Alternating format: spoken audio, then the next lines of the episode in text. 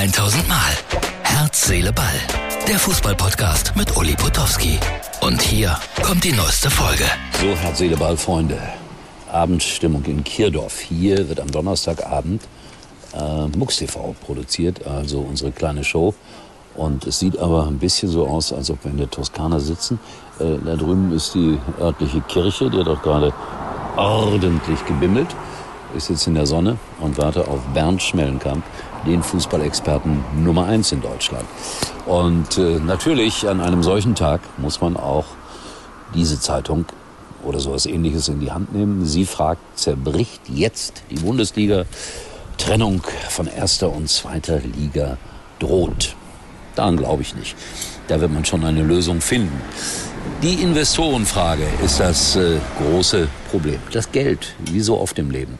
Ich dagegen habe heute wieder etwas sehr Nettes gemacht. Ah, jetzt bimmelt sie, die kleine Kirchenglocke, Viertel nach sechs, einmal.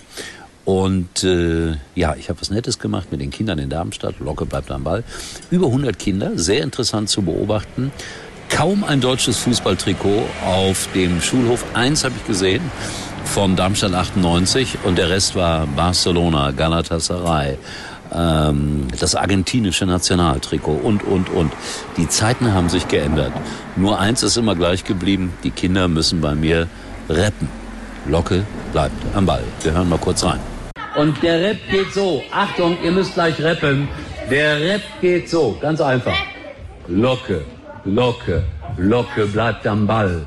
Locke, Locke, Locke bleibt am Ball. Jetzt ihr.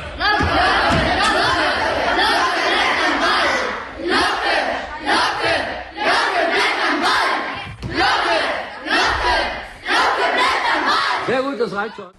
Dankeschön. Das war unser kleines Video von heute oder beziehungsweise von Donnerstagmorgen. Jetzt äh, kurzer Sprung zu einer ganz anderen Sportart. Halbfinale bei der Weltmeisterschaft haben die deutschen Eishockeyspieler erreicht. Sie haben nämlich gegen die Schweiz mit 3 zu 1 gewonnen. Und das ist sensationell, weil die Schweiz hat doppelt so viele oder dreimal so viele Eishockeyspieler wie unser Land. Die Kinder dort werden viel früher an den Eishockeysport herangeführt. Aber irgendwie hat diese deutsche Eishockeynationalmannschaft einen prima Charakter. Und die stehen jetzt im Halbfinale. Früher war Eishockey immer so, wenn ich mich zurückerinnere an meine Kindheit, da haben wir verloren gegen Kanada 11-1, gegen Russland 9-0, gegen äh, die CSSR damals noch äh, 0 zu 10. So war das immer. Und jetzt sind sie im Halbfinale der Weltmeisterschaft. Also das wird für die Kollegen von Sport 1 tolle Quoten geben. Und auf die freut sich am Wochenende auch natürlich Sky. Heute am Freitag keine Bundesliga, alles ja am Samstag und am Sonntag und man beobachtet ja alles, was da jetzt gerade so gesprochen und erzählt wird. Söder hat sich entschuldigt, weil er mal ein paar Sprüche gegen äh, Borussia Dortmund losgelassen hat. Ist das vielleicht auch Psychokrieg?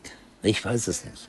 Terzic sauer, weil eine Journalistenkollegin gefragt hat, äh, so sinngemäß, ist schon was vorbereitet für morgen, also werden Glatzen geschnitten und so. Oh, da ist er ein bisschen aus der Haut gefahren, so nach dem Motto.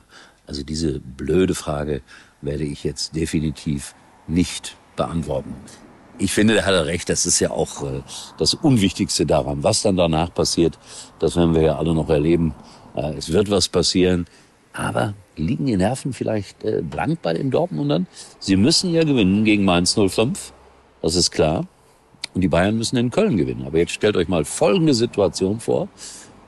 Die Bayern gehen da 1-0, 2-0, 3-0 in Führung und äh, die Kölner äh, machen das äh, relativ klar sozusagen nach dem Motto, so Bayern schießt mal noch ein paar Tore.